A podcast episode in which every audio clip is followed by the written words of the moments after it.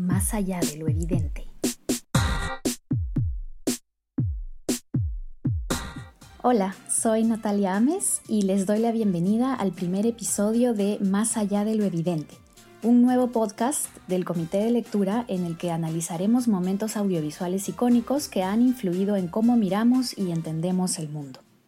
En este podcast utilizaremos herramientas del lenguaje audiovisual para diseccionar escenas de series, películas, novelas y videoclips, entre otros productos de medios masivos que nos han acompañado al crecer. El objetivo será releer estas imágenes con un sentido crítico, con el fin de deconstruir sus efectos sobre nuestras formas de pensar y contrastarlos con nuestra realidad actual. En cada episodio empezaremos por contextualizar el momento audiovisual elegido, al cual pueden acceder a través del enlace que compartimos en la descripción.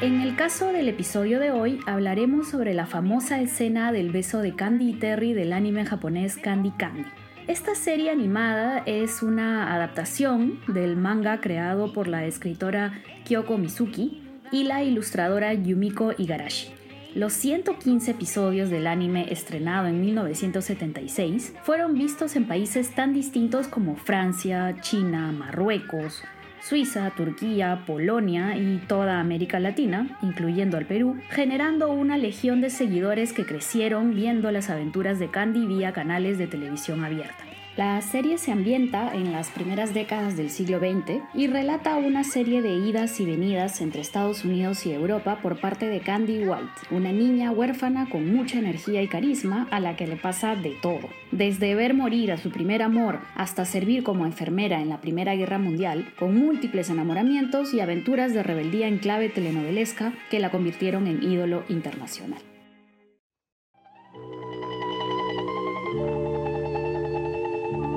La escena del beso de Candy Terry, el segundo amor de Candy, tiene lugar en Escocia, donde crece el amor adolescente de estos personajes que se conocieron a bordo de un transatlántico. El escenario es idílico. Los jóvenes enamorados miran un cielo celeste, sentados a las orillas de un lago, acompañados por una música emotiva que refuerza el melodrama. Terry, el prototipo del chico malo y sexy que no sabe cómo querer, se abre a Candy a través de flashbacks que muestran su pasado, la tormentosa historia de amor de sus padres y la frustración de la cual él es solo un producto. Terry cierra el flashback oponiéndose a las visiones conservadoras de su padre y diciendo Solo quiero ser yo toda mi vida.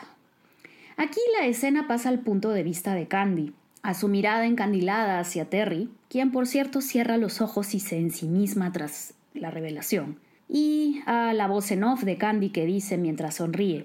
no es un chico malo, solo quiere ser el mismo. El juego entre los planos cercanos que unen los rostros de la pareja y los planos abiertos que muestran su relación con el paisaje contribuye a esta sensación de que algo emotivo y poderoso se está construyendo paso a paso entre ambos personajes,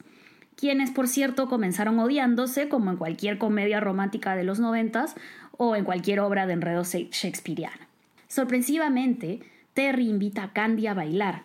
para que recuerdes Escocia. Candy se deja guiar por él y por sus arrebatos. La música cambia a un vals que no sale de ningún aparato más allá que de la imaginación de los jóvenes, y ambos ríen y disfrutan en tomas que los confunden con las flores y el brillo del lago. Sin embargo, el romance dura poco, Rápidamente se tropiezan y Candy le pregunta visiblemente inquieta ¿Qué estás haciendo, Terry? El plano que empieza a la altura del hombro de Candy se acerca, a la vez que la música se detiene de manera abrupta, al rostro de Terry,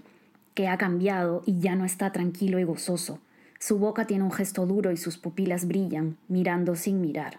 El siguiente plano vuelve a Candy y a su reacción de sorpresa, miedo y al mismo tiempo de ternura, que solo dice Terry, mientras sus enormes pupilas también brillan, expectantes. Sobre el mismo plano de la reacción de Candy, vemos que irrumpen primero la boca y luego el rostro de Terry, para estamparle un beso que es acompañado por un shock sonoro, una música de fantasía y colores apasionados, luces completamente injustificadas en un lago veraniego y un fondo que va cambiando a las siluetas de los personajes fundidos en un abrazo inmóvil que dura un segundo, un minuto, una hora. En la escena dura casi 30 segundos.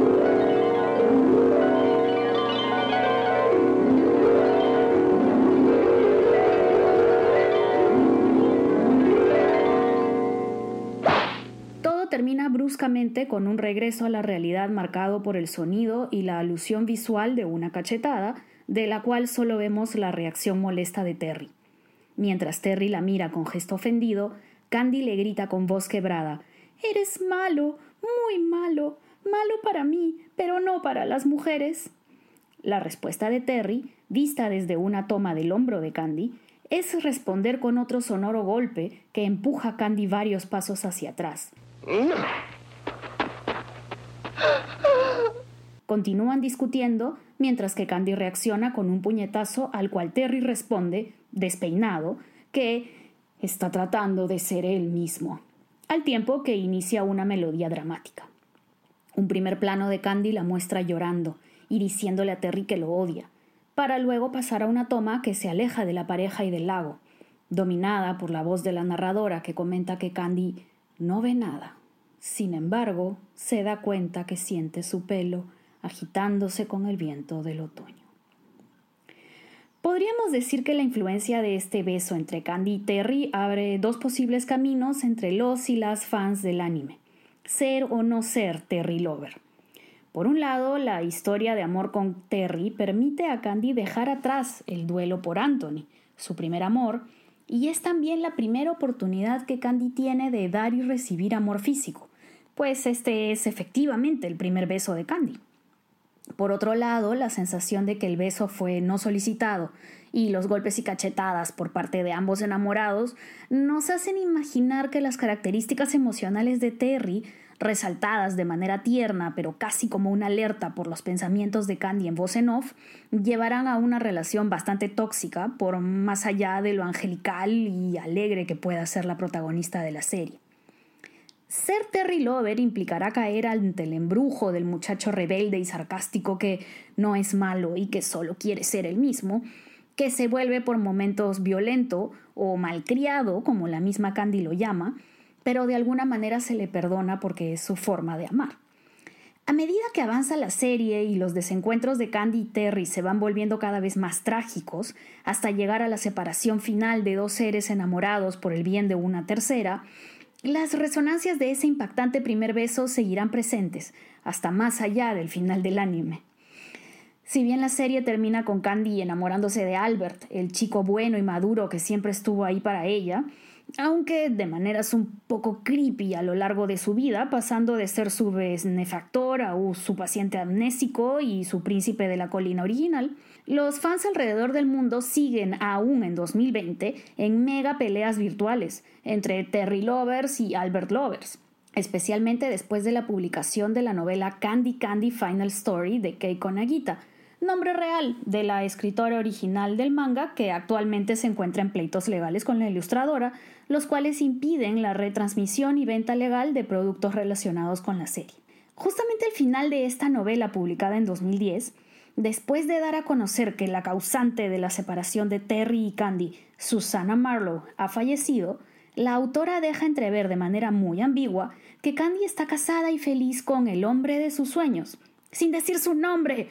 Décadas después, el dilema entre el chica bueno y el chico malo y con quién debe quedarse Candy sigue avivando pasiones. En las fanfics que se encuentran en línea, usualmente se describen escenas sexuales explícitas, y los comentarios de los fans mencionan cosas como siempre quise saber cómo olía Terry. El único país que superó este dilema de manera categórica fue Italia, en donde se editó un final alternativo con escenas de capítulos previos en el que Terry abandonaba a Susana para reencontrarse con Candy. Les invito a ver la escena del beso de Candy y Terry con ojos y oídos atentos, descifrando los usos y efectos del lenguaje audiovisual que nos hacen recordar este momento como la culminación de la pasión y la ilusión, y que ahora, a la luz de los tiempos, terminamos viendo más como un ejemplo de amor tóxico, del cual es preferible alejarnos antes de caer perdidamente en él. Quizá lo más saludable sea ver la escena desde el hoy, desde las reivindicaciones ante la violencia de pareja y la deconstrucción del amor romántico como nos lo ha vendido el patriarcado, y sobre todo desde los aprendizajes provenientes de todas esas veces que nos dejamos llevar por los terris que se aparecían en nuestras horas más vulnerables. Acompáñenme en el próximo episodio a analizar más momentos audiovisuales que nos marcaron y que revisitaremos con una mirada crítica. Las imágenes no son ni han sido nunca inocentes, y la mejor forma de estar alerta ante ellas es aprendiendo a leer sus sutilezas y entendiendo el impacto que nos causan. Hasta la próxima.